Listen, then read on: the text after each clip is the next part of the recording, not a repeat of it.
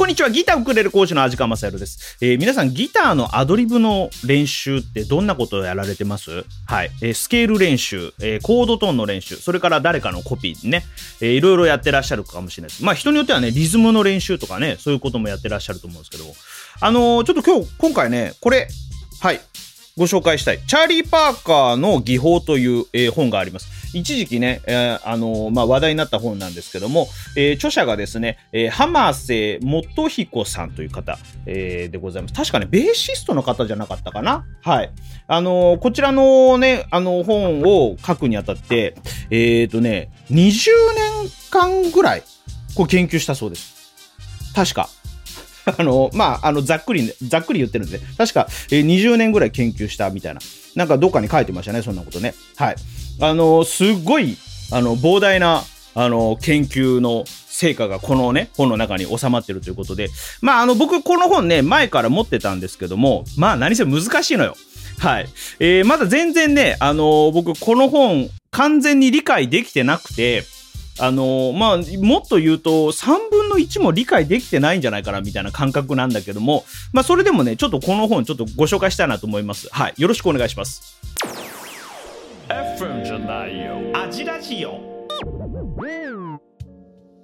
さあ、ということでですね、アジラジオ第20回目の配信ということでね、もうだいぶ寒くなりましたね、本当にね。あの、先週もそうですけども、寒い寒い言ってますけど、もっと寒くなってきましたね。はい。えー、現在11月の14日。もうね、あの年内残すところわずかになってきましたんで、あの皆さん、あの風邪なんかね、ひかないように頑張って、え、過ごしていきましょう。ということでね、今回ね、チャーリー・パーカーの技法という、この、え、一時期ね、この、まあ、ジャズ界隈というか、あの、まあ、僕らみたいな人間が、こう、もう気になってしょうがない本だったっていうね、話なんですけども、この本ね、あの、すごいと僕は思ってるの、個人的に。すごい本だなと思ってるんだけど、あの、初心者というか、あの、音楽理論の、こう、触りの部分とかをちょっと勉強しても、もしかしたら、あの、読むの難しいかもしれないです。僕もね、音楽理論すっごく詳しいわけじゃないんだけれども、やっぱ難しかったかな。まだわかり、わかんない、あの、ちゃんと理解してない本なんだけども、でもすごくいい本だなと思います。あのー、まあ、いわゆるね、チャーリー・パーカーっていう方は、あの、ジャズの、モダンジャズの、えー、特にビバップというジャンルのね、えー、まあ、こう、創始者というか、えー、まあそういったジャンルを作り上げたというか奏法そのものをこう作り上げたというようなこと言われてまして。まあ伝説の方ですよ。この方がねこのチャーリー・パーカーサックス奏者なんですけどこのサックス奏者が、えー、まあジャズという世界に与えた影響っていうのは計り知れないんですけどもみんなねこのパーカーのようなアドリブができたらいいなと。えー、まあ、ジャズ勉強してる人だったらね、一回は考えるんじゃないかな。あんな風にどうやったら弾けるんだろうみたいなね。あの、これは楽器問わず考えるんじゃないかなと思います。はい。そんなね、チャーリー・パーカーの技法というね、えー、まあ、チャーリー・パーカーのアドリブに焦点を当てた、えー、まあ、本なんですけども、インプロビゼーションの構造分析って書いてるんですけれども、これね、あの、いわゆるアドリブ方法論のお話なんだなと僕は思ってます。はい。えー、まあ、あの、理論書というか、まあ、アドリブの方法論ですよね。はい。まあ、なので、あの、基本的な、例えば、音階の話とか、音程の話とか、えー、そういったものがちゃんと理解してる人じゃないと、ちょっと読むの辛い本なんですよ。ただまあ、あの、基礎的なその音楽理論を、え、しっかりと、えー、まあ、ある程度ね、ある程度頭に入ってる人だったら、まあ、なんとか読める本ではあると思います。はい。でね、まあ、ここからですよ。僕は正直、この本、もう、3分の 1? もう、理解できてないと思う。はい。でね、あの、数年前に買った本で、挫折して読んで、また寝かせて、それでまた読んで挫折してみたいな、そんな感じの本です。もう、あの、結構ね、本気で読まないとなかなか難しい本なんですけれども、当然、あの、ここに書いてあることだけではなくて、自分でね、実際にこう、チャーリー・パーカーの音をこうコピーして分析していくっていう過程がこの本をね、あの、勉強するには必要なものなんですが、まあ、あの、ちょっと今日、このお話をするのは、なんでこう、まあ、こう、この話をね、この本のお話をしようかなと思ったかっていうと、本当はね、本当はですよ。本当は、あの、ちょっと今週別のね、ネタでお話ししようかと思ってたんだけど、もう最近さ、この本をまた読み返すようになって、もうね、頭の中が悶々としちゃって、はい。もうね、何も手がつかない状態なんですよ今僕。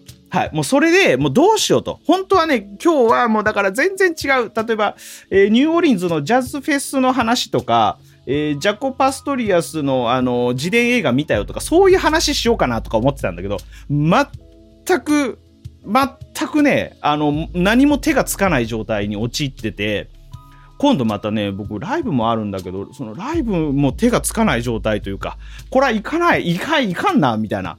なので、ちょっとあの、大変申し訳ないですけども、全然消化不良の状態の僕を、えー、まあ皆さんに、あの、吐き出すことで すいません、ごめんなさいね。皆さんに吐き出すことで、なんとかしてこう一回抑えたいなという、そういうね、勝手な事情がありまして、あの、こんな話をさせていただきます。はい。あのー、それでね、このチャーリー・パーカーの技法という本はですね、この著者の、えー、浜瀬さんという方が、まあ、えー、20年以上に及ぶ、えー、チャーリー・パーカーの研究の結果、まあ、それをこう、あの、まとめたものということで書かれてます。はい。まあ、今となってはね、もっともっと、えー、もう分析進んでるでしょうからね、さらに進んでると思います。ちなみにね、この本がね、出たのがいつだっけ？ちょっと待ってね、ちょっと待ってね。えー、この本がね、最初の初版の発行が2013年ですね。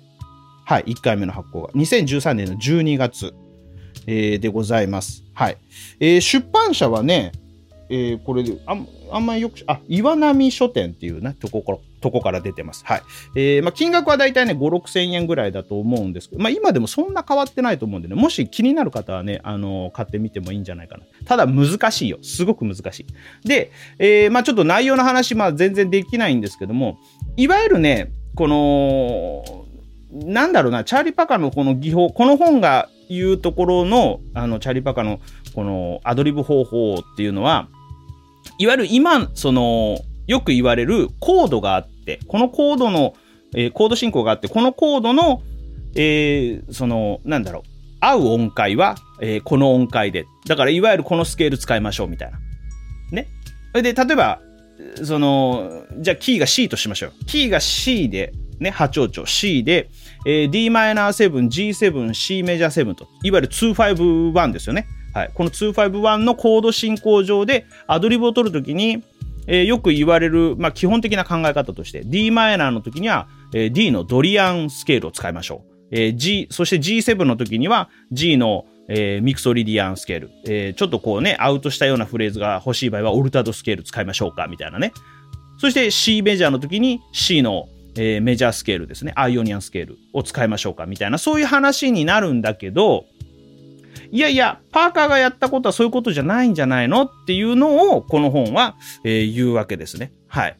えー、そのスケール動向っていうんじゃなくて、コードを、えさらに、こう、なんでしょうね、こう、あの、例えば代理コードを用いたり、えー、ね、新しくここにコードを1個足してみたりとか、えー、そういうことで、そのコードを変えて、そのコードのその音を弾いたんじゃないのかという、そういう主張というか、まあそういうことでございます。はい。えー、まあ簡単に言うとそういうことです。あの、ただもうかなりざっくり言ってるので、これはもう気になる方、えー、これちゃんと買って読んでください。はい。僕は今回ね、この本で、あのー、まあ、自分のね、今の状態をこう吐き出すことで あの、一回抑えたいんだけど、このモヤモヤをね。はい。で、僕がね、あの、引っかかってるのは、あの、どういうことかって言って、まあ、この本の中で言ってる、その、えー、これな、なん、なんて言ったっけ？リ、リラティブメジャー？レリティブメジャー？なんかそういうね、あの、言葉が出てくるのよ。はい。えー、レ、レラティブメジャーかな？はい。例えばね、G7 の時に、えー、F メジャー7を、えー、コードトーンとして使ってみたいな、そういう話なの。もうすごいざっくりで申し訳ないんですけどもね。今日はちょっとあの、もうただのお話なので、あの、この本のその解説とか、いわゆるその、ハウツー系の動画にはならないですかね。僕はただダラダラ喋るだけの動画ですかね。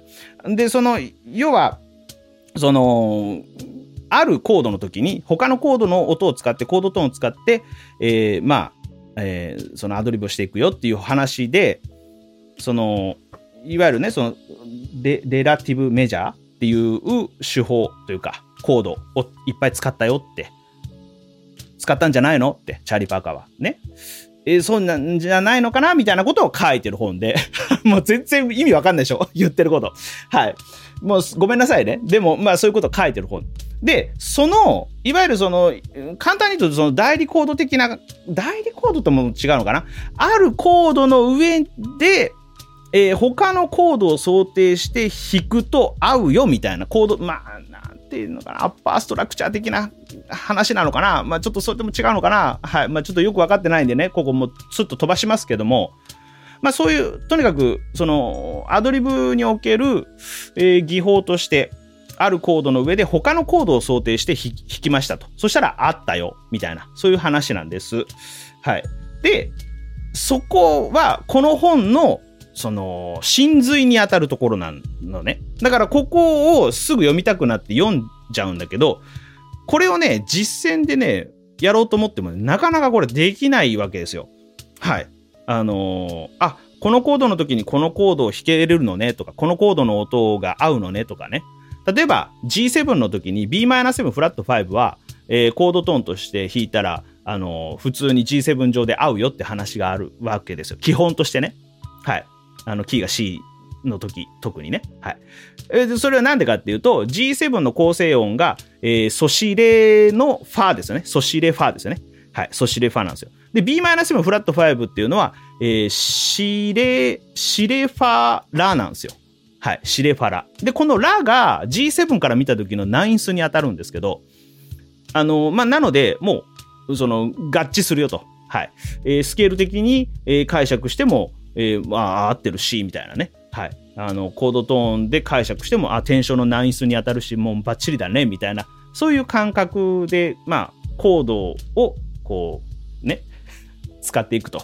はい。えー、それをアドリブに活かしていくという話なんだけど、その、すごく簡単に言うとね、そういうことなんだけども、そのね、その真髄にあたるその、レラティブメジャーの話の前に、リニアラインっていうのがあるのよ。はい。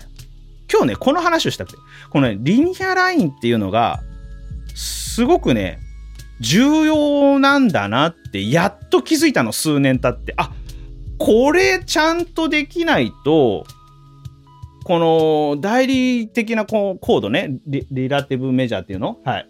を使いこなせないじゃんと思って、結局。って思ったの。この前ね。この前というか数日前っていうか、昨日か一昨日か。はい。思ったのよ。あ、ダメだと思って、これ一生懸命こっちのコードのこと一生懸命頭入れても、あ、リニアラインをしっかりと使いこなさないとダメなんだと思って、悶々としてるんです、今僕。はい、まさに。はい。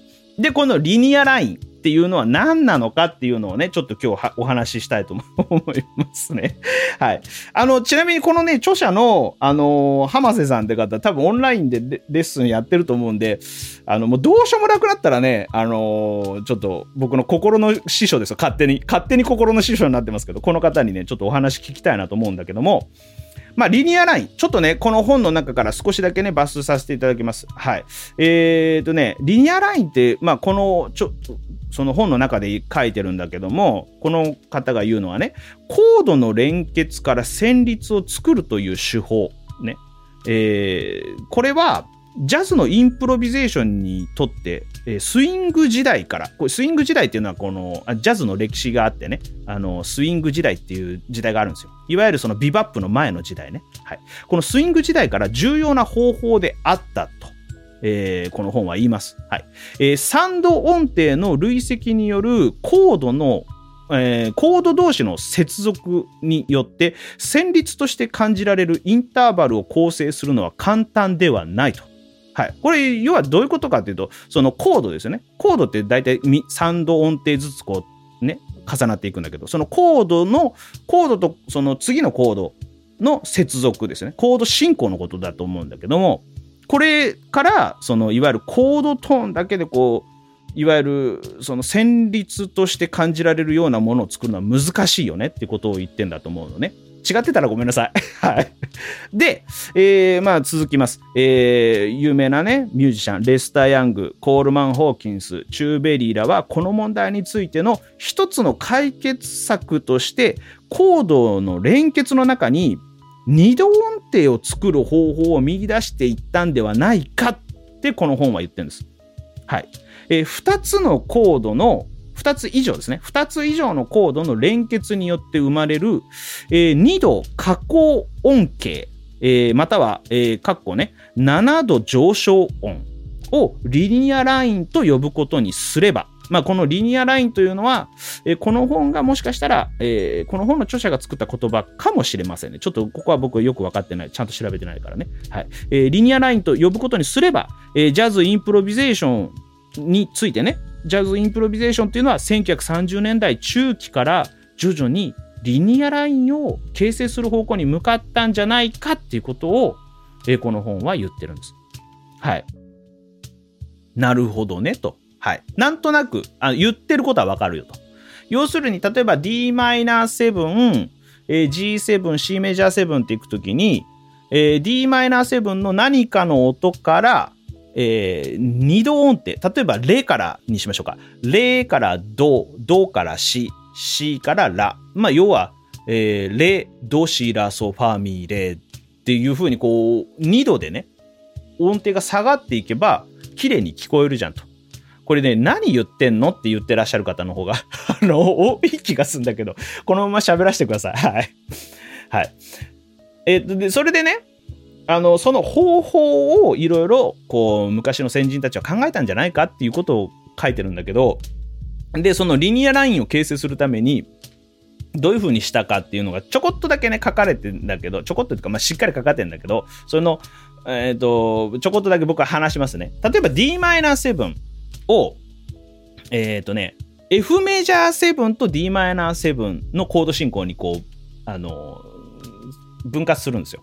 分割っていうか、えー、F メジャー7、d マイナー7っていうコード進行に置き換える。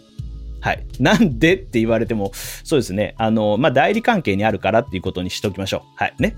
えー、例えば F メジャー7のルート音はファーなんですけど、ファーから次の、えー、1個下がる音っていうと、ファーから数えたら何ですか？ミでしょミ。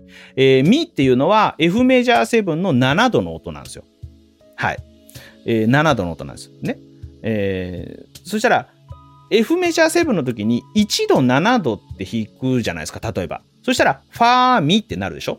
ファーミってなるでしょ？その後に d マイナー7が、えー、置かれる、コードとして置かれると、えー、d マイナー7の1度と7度は0度なんですよ。そうすると、Dm7 のコード、1小節ね、Dm7 のコードが鳴ってる時に、F メジャー7、Dm7 っていうコード進行を想定して、それぞれのコードの時に1度7度って弾いていくと、ファーミ0度っていう風に音が2度音程で加工していくっていう話なんです。ややこしいっしょ これね、書かないとややこしいと思う。もう今回はもう、あの、ビデオポッドキャストっていう形で配信してるんで、もうそういうことやりませんからね。僕がもっともっとあの消化できたら、このチャリパーカーの技法の本をね、ちゃんと消化できたら、あのメソッドっぽくしたいなとは思ってんだけど、まだちょっと自信ないんで。はい。で、そこからね、じゃあ G7。G7 のえー、代理関係にある、えー、b-7 フラット5っていうコードが代理関係にあるんですよ。はい。構成音が似てるということでね、代理関係にある。そしたら、えー、G7 のコードの小説の時に、ね、2小節目が G7 だとしましょう。そしたらそれを半拍ずつ、えー、b-7 フラット 5G7 って置くとするじゃないですか。そうすると、えー、b-7 フラット5の1度は C の、C の音でしょ。で、えー、7度の音はラの音なんですよ。はい。シーラってなるでしょ？そしたら次、コードは G7 でしょ ?G7 の時に、えー、1度と7度はソーファってなるわけです。そしたら、シーラーソーファって音程が落ちていくでしょ ?2 度で。で、先ほどの Dm7 を、えーまあ、F メジャー7、Dm7 というふうに置き換えて、えー、連結することによって、えー、F メジャー7、Dm7、Bm7 フラット 5G7 そして、えー、まあ次の、ね、C に行くわけなんですけれども、そうすると、この4つのコードを使って、どうなるかっていうと、ファから、ファ、ミ、レ、ド、シー、ラ、えー、え？合ってるのか？シーラ、ソファって落ちるわけですよ。合ってる？えー、ファ、ミで F メジャーでしょ ?D マイナーでレ、ドでしょ ?B マイナー7フラット5でシーラでしょ ?G7 でソファ。はい。ってなるんですよ。そして C メジャー7のミの音、えー、第3音になりますよね。はい。ここに解決すると。えーまあ、ちなみに C メジャー7の3度の音から、えー、まあ、マイナー7ですね。だから C メジャー7を E マイナー7としてね、捉えてあげると、また、えー、E マイナー7のミレっていう風にね、なっていくんですね。はい。はい。ミレで、最後 C メジャー7の同 C になるっていう。全部こう2度でこう、あのードシラスファミレドってこうだんだん下がっていくっていうね、あ、ファからかな。はい。えー、ファミレドシラソファミってこう落ちていくっていうラインを作れると。で、これを基本的な軸としてそこにこう肉付けするようにコードトーンだったり装飾音だったり装飾音もいろいろありますからね。はい。半音下からアプローチする場合もあれば、えー、例えばルートからこうターンしてね、ターン、こう、なんかこう上行ったり下行ったりすることによって、えー、まあ、かっこよく聴かせるっていう方法もあったり。でそういうことを駆使して、えー、フレーズを作ると、え、まあ、パーカーというか、チャリパーカーというか、まあ、いわゆるその、え、スイング時代からの、え、ジャズの、あのー、ラインが、こう、綺麗にできていくんじゃないかという話なんですよ。ああ、すっきりした。はい。えー、まあこうやってね、あのー、こういう話をさ、する人がいないから、僕今周りに。今いないのよ、たまたま。はい。なんか、だからね、あのー、こうやって皆さんに、あの、ぶつけることで、どうなのかな？みたいな。はい。勝手に、あの、スッキリみたいなね、状態になってますけど。まあそういう話なんです。だからこのリニアラインっていうのを、しっかりとコントロールできるようになった時に、もしかしたらもうちょっとね、あのー、アドリブが上手くなるかなって思ったりするわけですよ。はい。あのー、なんでしょうね、アドリブの練習するときにコピーがたくさん大事なのも分かってるんですけども、なんか、あのー、たまにね、あのコピーたくさんすればアドリブ上手くなるってあのそれだけでいいんだよっておっしゃる方もいて、まあ僕はそれも確かにそうだなと思うんだけど、個人的に思ってるのは、あの、なんでしょうね、えー、まあそのままのコピーをそのままリックとして使うのもいいんだけど、そうじゃなくて、なんかこう、自分からね、それがたとえパズルと言われようとも、パズルと言われようとも、そこから、なんかこうね、自分で作ってみたいっていう感覚があって、あそのいわゆるその方程式だけまずは勉強してそれを これちょっと賛否出てくるかもしれないけど方程式を使って何かこうアプローチをねそのすることで、えー、先人たちがね発見した感覚をあの感じたいというかはい。えー、ねどわかんないけどね。あの実際のところどういう方法がいいかは。ただあのまあなんていうのかな。この本を読んで、そのリニアラインの大切さっていうのを、あの、思ったわけですよ。もう何回読んでる？何回読んでんだろう？もう4回か5回読んでるけど、さっぱりまだ理解できない。もっと、理解、んだからね、なんだろう、表面的には、あ、このコードがあって、これがこうでこうでって分析はわかんだけど、それをコントロールできるかって言ったら、とてもじゃないけど難しいし、うん、実際の自分のアドリブにそれがまだ反映全然しないのね。この本の、その、なんだろう、あれ、ななんていうの理、論が体に入らないの、まだ。だから、それは多分、僕がまだ読み込みが浅いのと、全然浅いのと、チャーリー・パーカーの音をもっと、えー、聞いて、もっとコピーして、で、分析しないと多分、この著者が言ってることが半分も理解できできないんだなと思います。はい。ただね、これを読んで、この間ね、思ったのよ。ちょっと話がね、ダラダラダラダラしてて申し訳ないんだけど、まあ、いつものことだからね。あのね、あ僕はあのジプシージャズが大好きで、ジャンゴ・ラインハルトが大好きでしょ？大大好きなんですよ。で、えーとまあ、この本の中にあるチャーリー・パーカーは、えー、例えば、えー、レスター・ヤング、えー、チュー・ベリー、そしてコールマン・ホーキンスを聞き込んだと言われているというふうに、特にね、チュー・ベリーをたくさん研究したみたいなことを書かれてるんですけど、あのね、コールマン・ホーキンスのフレーズ例が出てくるの。あのもちろん他の人のも出てくるんだけど、でそのコールマン・ホーキンスのあのフレーズ例をこうあの自分でこうやってね、なぞったりして、えー、弾いてみたりね、分析してみたり、自分なりにね。で、実際の音聞いた、聞いたりした時に、パッて思ったのよ。あこれ、ジャンゴと一緒じゃんと思って。そうなの。ジャンゴ・ラインハルトのフレーズって、これちょっとジプシージャズ好きな方ね、ぜひ聞いてみてください。コールマン・ホーキンス。これ僕は昔から思ってたんだけど、やっぱり、ジャンゴ・ラインハルトのフレーズってすごくコールマン・ホーキンスに似てると思うの。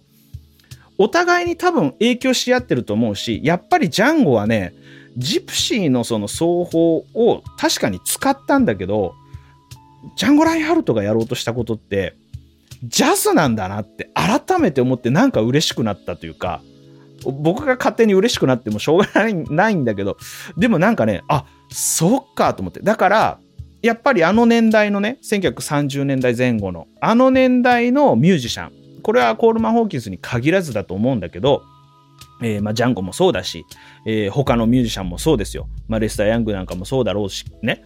あの、とにかくあの辺の年代のミュージシャンがやってた音をとにかくコピーしまくったら、あの、何かやっぱつかめるなって改めて思ったんですね。はい。えー、ね、なんかだから、そのジプシージャズは、人によってはね、ちょっとジャズとは言い難いねっていう方もいると思うんですけど、個人的にはジャンゴ・ラインハルトがやった奏法はやっぱりジャズなんだって改めてね思いましてはい。何の話かね、わかんなくなってきたけど。はい。なんかそういうね、発見とかもありましたね。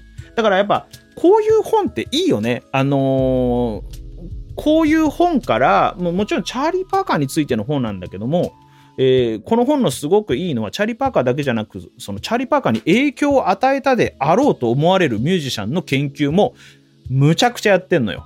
だから、やっぱりその、なんかさっきみたいなね、気づきが勝手に僕の中であったり、これは人によって気づきは全然変わると思うわけですよ。はい。ね、たまたま僕はジャンゴが好きだから、ジャンゴとコールマン・ホーキンスが、あ、似てんじゃんとかね、同じフレーズ使ってんじゃんとかね、思ったりしたっていう、そういう話なんですけどね。なんだか話があっち行ったりこっち行ったりってすいません。FM じゃないよ。アジラジオ。さあ、ということでいかがだったでしょうか？今回はですね、えー、チャーリー・パーカーの技法を読んでまださっぱりわかんないよっていう、そういうね、話だったんだけども、いや、ちょっとすっきりしました。ありがとうございます。皆さん聞いていただいて。もうなんかね、あの、悶々としてんのよ。